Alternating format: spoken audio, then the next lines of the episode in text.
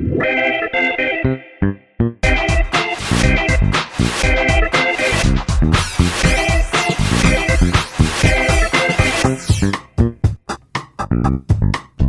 迎收听《飞龙盟》，我是十一，我们先有朋友啊，要我们在节目面前呼吁一下，所有的工程师以后不准再穿法兰绒。嗯哼，对。怎么吗？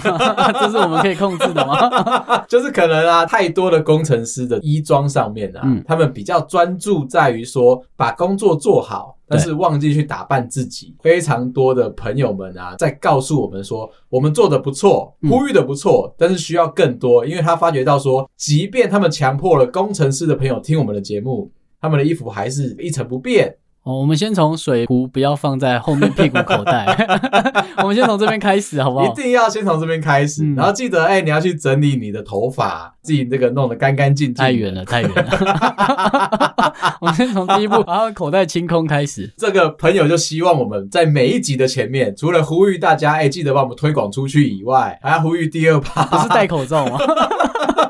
你要保护自己，但是你也要整理自己。我要来跟你讲一个我最近看到的一个综艺节目，这是一个日本的综艺节目啦。这个笑话是这样讲的：有一个胖胖的艺人，那日本综艺节目都会喜欢找胖胖的艺人去做这些激烈的运动比赛，嗯、就是想要看他们像晋级的巨人在那边虚脱啊、软烂、哦、啊、抖抖抖抖。对对对对对对，嗯、所以光是想象那个场景就已经很有趣了嘛。你好变态啊！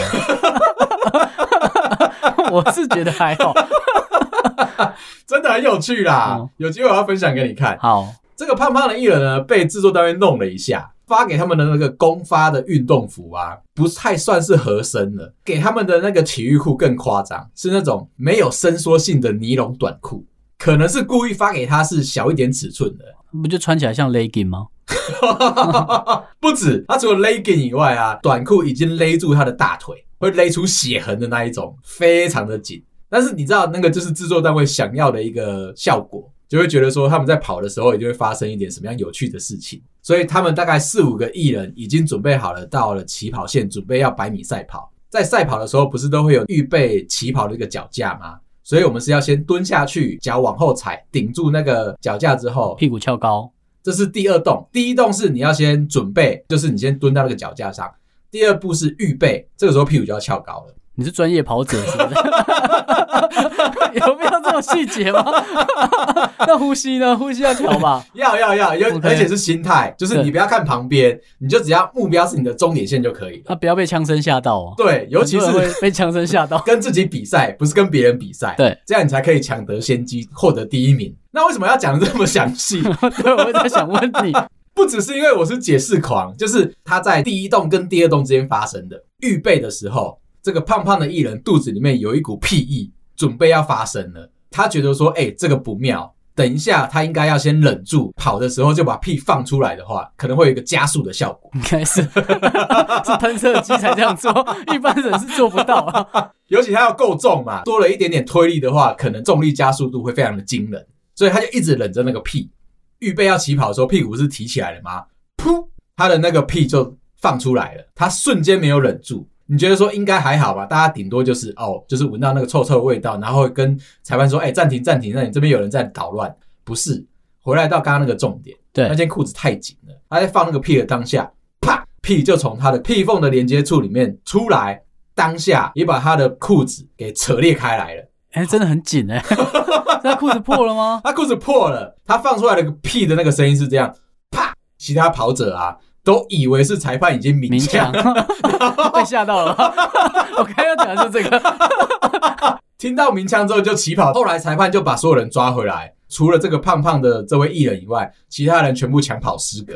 所以他赢了，他赢了，可是蛮好玩的哎，是不是很胡闹？这个胖胖的艺人就一脸委屈啊，不是故意要做效果，但是效果却从他的屁股里面做出来。做出来，嗯，对，这个制作人非常开心，他完全不在乎说他们几个人要跑步的过程，得到了一个满堂彩。好，我要来聊一下说，哎，我们最近喉咙的状况到底怎么样？其实前几天啊，我有朋友来找我，他就带了一些补品来，进门就问我说，哎，你们最近费洛蒙还好吗？就是有听我们的节目说，知道我们最近喉咙好像有一些问题，然后排行一直掉，听到我们在靠腰？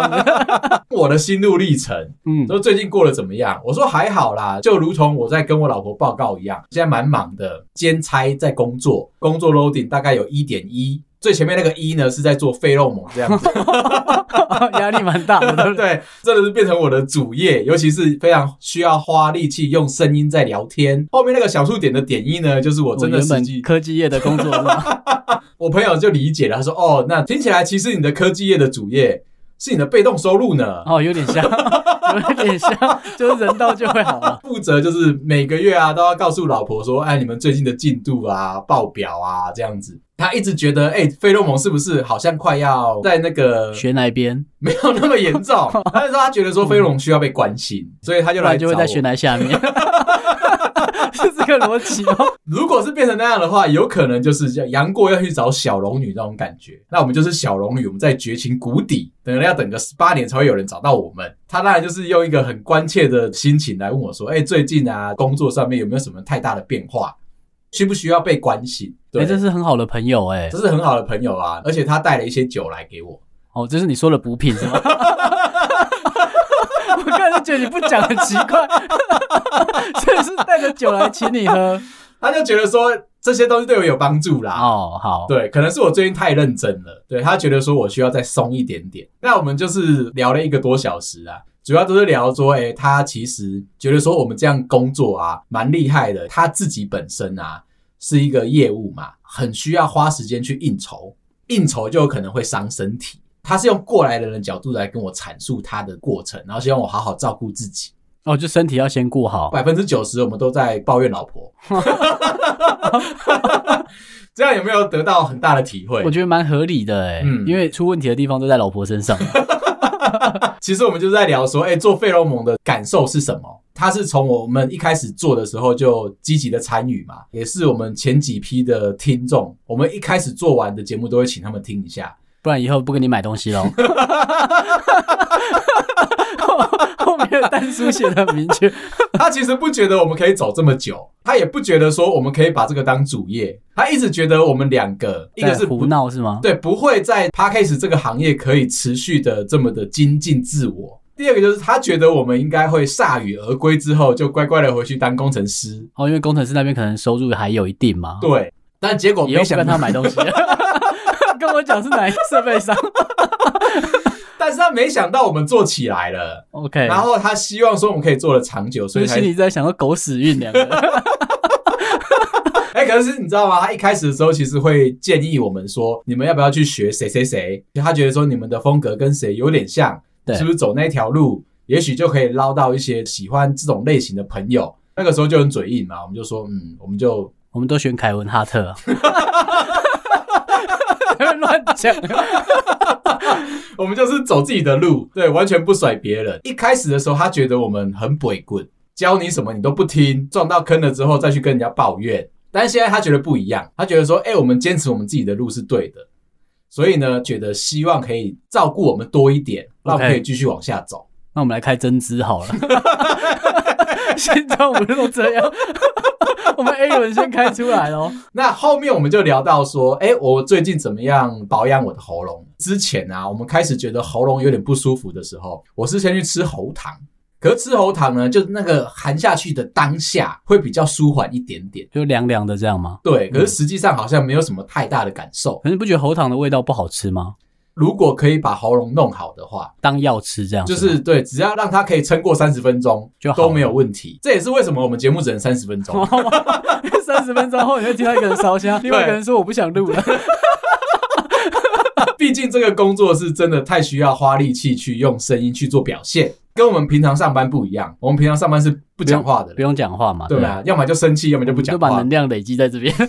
后来我觉得说，哎，好像不太对，没有持续性的帮助。去喝了枇杷膏，我想说再下一点比较重的猛药，长辈也都说啊，你就去吃枇杷膏，一定会有效。喝的第一两口，我觉得说还 OK，真的有舒缓到你的声带，舒缓到你的喉咙。我喝完两罐之后，两罐家庭号之后，对，我有看到 拿到录音室的有够大罐，我还在想说是不是开玩笑。真的有人这样喝哦？他有要求，你如果希望药效好的话，一天要喝一大口。他有定义口数是吗？对，要喝一大口，或者你的口水，或者你的唾液，缓缓的吞下去，它就会滋润你的喉咙。但我喝完两大罐家庭号，而且是 Costco 买的哦，很便宜，嗯、一点帮助也都没有。当下舒缓而已，当下舒缓而已.但是还是撑不过三十分钟，就五分钟后可能就又干掉了。同一个时间，我妈有建议我说，你要不要喝蜂蜜水？蜂蜜水有听过人家说，对，它也是一个小小的偏方。尤其呀、啊，我妈以前啊，怕我出去应酬，隔天宿醉不能上班。她只要是跟朋友组团出去玩的时候，当地名产是蜂蜜的话，她都会买一大罐回来给我。就是她觉得说我这个人非常的喜欢应酬，非常的容易宿醉，搞威啦。所以她就准备了很多蜂蜜，她就介绍了我偏方，说：“哎、欸，那你去喝蜂蜜水，看起来也有保护喉咙的效果。”我也试了，跟喉糖的状况差不多。觉得身体真的不舒服了，我就跑去找了医生看。你开始找西医吗？我一开始找西医，一开始的诊断觉得说我是感冒，所以喉咙有一点发炎，扁桃腺发炎这样吗？一点点。然后所以你讲的，其实我也不知道扁桃腺在哪，好像在喉咙附近是，是。对，他就在喉咙旁边啦。哦，OK，一点点嘛，所以他就开了消炎药，然后叫我吃一个礼拜。吃完了，我还是不舒服。有吃消炎药就会好，但是没吃就不好。又吃了一个礼拜的消炎药，第三个礼拜，医生觉得说我的状况怪怪的，认为应该是胃食道逆流造成的，这样蛮精准的啊。对，这样讲蛮合理嘛。对，因为他有先有猜到你有胃食道逆流啊。嗯，所以他就照着胃食道逆流的这些药就开给我吃了，也是有效一点点，没有到特别特别的怎么样。就换了另外一个院长医生看，哦，那个院长医生一出手就跟你说啊，你这个 A 型链球菌感染。这么肯定哦？哦，没听过这个诶、欸、我也没听过。他先跟我说：“你知道得了这个会怎么样吗？可能会得猩红热。”台湾有这个毛病吗？很少，基本上都是卫生习惯不好才有可能会发生的状况。以开发国家来说，不太会发生这个病症，会有这个现象。第二个就是，如果你没有医好的话，你以后会得风湿性心脏病。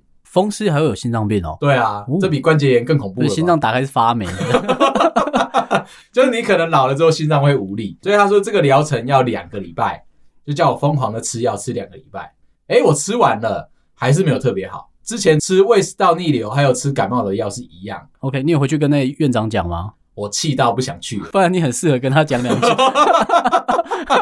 不行，那个院长啊。比我还要搞维，边讲话他会边拿出一张白纸，在上面把他的处方啊、症状啊，说你以后可能会怎么样啊，有点像算命老师，你知道吗？他在帮你排命盘。哦，OK，就就写死路一条。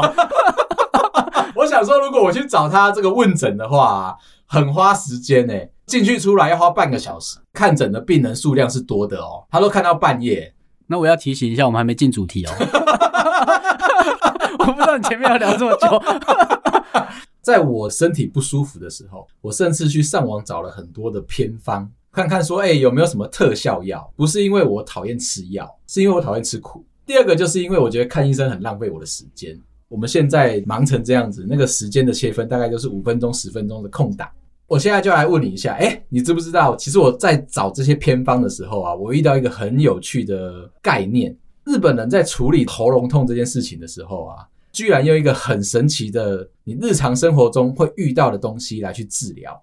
你无聊到要查日本的偏方？我希望我可以吸收到全世界的偏方 对我有效，而且是特效药的话，也许真的会去试试看。看到日本人啊，他们在感冒的时候，他们会去吃果冻治疗他的身体。肾差真的吗？我只想确定一下，品牌有自助吗？应该是没有到那边啦。哦，好，他们会去吃果冻，觉得说那个冰冰凉凉的。同步，哦，你真的不是乱讲的哦，真的啦。哦，OK。所以其实他们有一个最大宗的治疗你这个感冒喉咙痛的一个偏方特效药，他们会去吃冰淇淋。感冒的话吃冰淇淋，对。那喉咙痛吃果冻都要，对，因为肚子会饿。那就是吃饭啊。希望说，哎、欸，你的身体开始发炎了，对，喉咙开始发炎了，不舒服嘛？吸收这一些冰淇淋这种冰冰凉凉的食物的时候，会让你的心里面舒缓以外，它可以镇压住你身体发炎的效果。听起来好像是会有效的，欸，但实际上的原因是什么？他们看医生其实也是是贵的。对，所以啊，我们去日本旅游的时候，不是第一件事情就先冲药妆店买冰是吗？你看的逻辑应该是买冰啊。先冲药妆店去买药，就是因为大家都知道说日本的药非常的多，嗯，成药非常盛行嘛。对，那为什么成药会多？就是除了他们觉得说要去吃冰淇淋让自己的身体消炎以外，再来就是他们不太去看医生，所以他们要去药妆店买很多的成药照顾自己。主要的原因是因为这样子，而且我还查到另外一个我以前一直不知道的不解之谜。为什么你去吃日本的东西的时候，进去的小卖店里面，他们就要端上一杯冰水给你吗？即便是冬天的时候，外面在下雪哦，对，他们给冰水超没良心的，就是你在很冷的情况下进去，你预期可以喝到一杯热水或热茶吗？嗯，那一年去富士山那边做蜜月旅行，富士山不是地名哦，我怕你忘记哦。我要去蜜月旅行，我的目标是要去富士山的山脚下面泡温泉，对，然后看雪。所以我们挑了冬天的时候去，哦，很合理了。夏天就有点不太好玩。其实我在台湾没有体验过在雪里面泡温泉的时候的感觉，嗯，我就特地挑了那一个时节，我就一定要蜜月旅行的时候去感受泡这个半身浴嘛。所以上半身体验着冰冰凉凉下雪的那种感受，下半身咻腾腾这样子。特地从东京啊搭了高铁，直冲到富士山脚下面。对，你一直把它当地名是吧？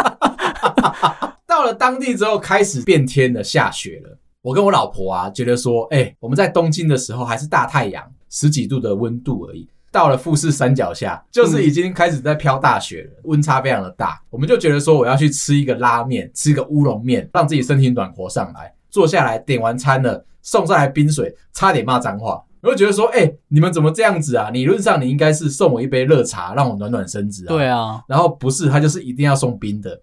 我老婆拿着那一杯冰水啊，问我说：“哎、欸，你会不会渴？就是怕你渴吗？怕你活太久是吗？蜜月就已经在出招了。”一直觉得说这是一个不解之谜呀、啊。最近在搜索这些偏方的时候，找到这个答案。以前的日本啊，认为说冰其实是一个比较贵族的物品，比较珍贵吗？对，以前没冰箱吧？奉待你为上宾的话，他就会在招待你的过程当中，给你一杯冰水。让你觉得说你是非常尊贵的宾客，这个习俗就流传到了现在。即便是外面下着大雪，他也觉得说你愿意去他的店里面吃一碗乌龙面，吃一碗拉面，他觉得说需要照顾你，你还是要喝一杯冰水致敬对方。下一个偏方更有趣了，居然可以吃拉面来治感冒的哦。日本呢有一个，你准备几个啊？不是 打断你哦，没有很多。你知道日本有一个派系的拉面叫做家系。对，家里面的家比较朴素、比较朴实无华的一种拉面，我觉得真的在家里会出现的那种。对对对对对对。那在这种拉面里面呢，它的一些配菜反而是可以治疗你的感冒的征兆，就像什锦面嘛。哎，差不多是这种概念哦。你知道吗？这个横滨有一间叫做吉村家的。不知道，废话，那你干嘛问呢、啊？我要介绍他，就是因为我有认真的查了一下，他是有电视节目介绍出来。如果我讲的有问题的地方，都不是我的错，我知道是新闻的错，对，这是那个综艺节目的错。然后又说呢，这个配料因为有菠菜又有海苔的关系，再加上了这个蒜泥跟生姜来调味，这几个不同的配菜呢，其实都对于预防或者是治疗感冒，也就是让你的身体消炎，让你身体的不舒服降低的这个成分多了那么一点点，多吃这几碗拉面的话，就会好一点哦，是不是很没有？不反驳你。而且你知道吗？我小时候曾经被我妈抓去弄一些很奇奇怪怪的偏方。我妈可能觉得说我小时候太过动，希望我可以安定一点，或者是她觉得我去耍丢。我的老头主管应该也是这样想。为什么？我说稍微就是活泼一点啊，我不能讲过动啊。嗯，应该这样比较好听吧？对啊，而且你在公司里面有这么样一个快乐、散发着开朗的同仁，每天黏在老头主管旁边，一直问他说：“凭什么？为什么你要做这件事情？”心里很安心，踏实踏实。我妈妈可能也是这样子，看到我以后的发展。小时候啊，曾经洗过一个澡，是用艾草去洗。端午节吗？端午节的话，应该是粽叶吧。端午节好像也是艾草哦，端午节是艾草。嗯、好，我也不知道为什么，我是没想到有人会拿那个洗澡吧？他不是在门口挂的吗？对啊，好像在茶叶里面洗澡，一大盆的桶子把我整个人丢进去，那味道不是太好闻。古龙有一本小说叫做《绝代双骄》，知道？好，然后里面呢有一位大侠叫做燕南天。嗯，还是知道，没有考倒我。燕南天当初被这个小鱼儿发现的时候，他就是在十大恶人的某一个药缸里面，每天在那边泡着那个药浴。我就觉得说，我妈是不是把我当燕南天在养？长大之后，我很有关系吗？你就直接说你泡在里面就好，我就很疑虑嘛，所以我就问我妈说，为什么要把我丢进去艾草里面去洗澡？还要说这个是一个偏方，当下其实也不是很愿意做这件事情，他也是偏科学的一个人。那你妈哎、欸，没有不敬的意思，但是我是真心疑惑。他偏严苛啦，他觉得说，如果你要逼他做什么事情，至少都要有一些根据在。哦，OK，好，是谁逼他呢？其实是我的阿嬷。我阿嬷看到我小时候擦擦丢的这个状况，实在是非常的严重。你知道我小时候曾经玩过捉迷藏。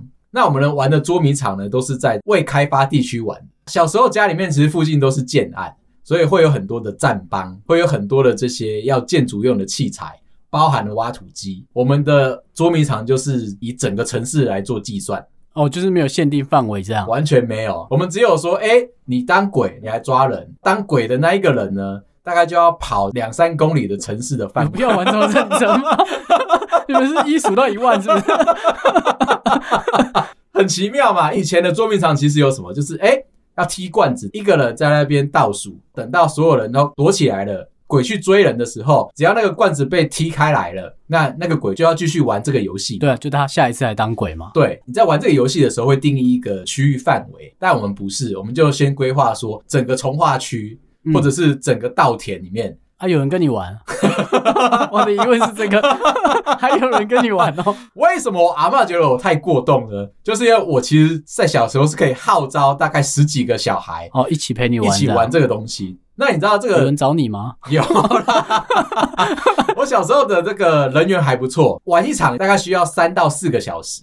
呃，第一个猜输的很倒霉，有完没完？我们可能会从下午五点，大家吃完晚餐出来之后开始玩嘛，到了晚上九点半，鬼还没有结束。甚至啊，我还遇到一个大哥哥，他在躲避鬼追踪他的方式非常的特别。他有一次呢，就是躲在一台汽车后面，那台汽车呢，其实就已经开着大灯，因为是在晚上的时候，照着前方。鬼已经看到这个大哥哥了，想说等到那台车子经过之后，他就可以冲过去抓他。结果那个大哥哥超聪明的哦，他知道说人的眼睛只要一看到强光，会有一个炫目的感觉，他就趁着那台车子照到鬼的眼睛的时候，他就冲过去把那个罐子踢掉。他是忍者是吗？他其实是拓海的忍者跑法的反过来。拓海的忍者跑法呢，就是关掉大灯，然后、嗯、你还没讲完，为什么要泡在艾草？我怕有人等的不耐烦，我先帮他问。讲回来就是，我阿嬷觉得说我这个人实在太夸张了，嗯，怎么会有人去召集一个游戏，整个从化区都要拿出来玩，而且一次要玩三到四个小时？他觉得我应该是被某些奇怪的东西附身了，或者是我本身的个性有问题，所以他就强迫着我妈叫我去洗那个艾草的澡。洗完之后有用吗？真的有用。真假的？因为我妈边洗澡的时候边骂我，哦，就叫你不要这样玩。就是因为这样子，所以我当下的时候其实觉得很奇怪，在那一个时间点当中，我阿嬷还有去求过符水来让我喝，她也是觉得说，哎，好像洗完艾草之后没有什么太大的帮助，就我乖了大概一两个礼拜，又出来了是吗？对，又出来，心里面那个小恶魔忍不住啊，我一定要做点乱。阿嬷觉得说这样不行。他就去求了一个不知道从哪里来的符，不知道从哪一个柳公那边找到的这个符，就说：“哎、欸，小朋友喝了之后就会心情就会平静下来。”我妈啊，就是还是很赌烂，还是很不爽的，在我面前烧了那个符倒水，你知道还要倒阴阳水哦。什么是阴阳水？我也不知道。他在海边捞的是，有一个海边有，我知道，靠近那个北海岸，对不对？对啊、听说啦，是你要加生水加熟水。就是有煮开跟自来水直接加，然后两个加进去的，我也不知道为什么。啊，比例呢？一比一吗？这样会不会太挑剔？这样真的很严格。反正就是我妈也是很不爽的，就照做了，就抿了两三口喝下去之后，哎、欸，我真的变乖了，因为我拉了两天的肚子，这样是不是又很乖？你妈应该是真的去海边捞的。这个偏方跟我的身体状况大概交代到这边，我要来延续一下我们前一阵子有聊到择偶条件哦，你终于要进主题了，会不会太久？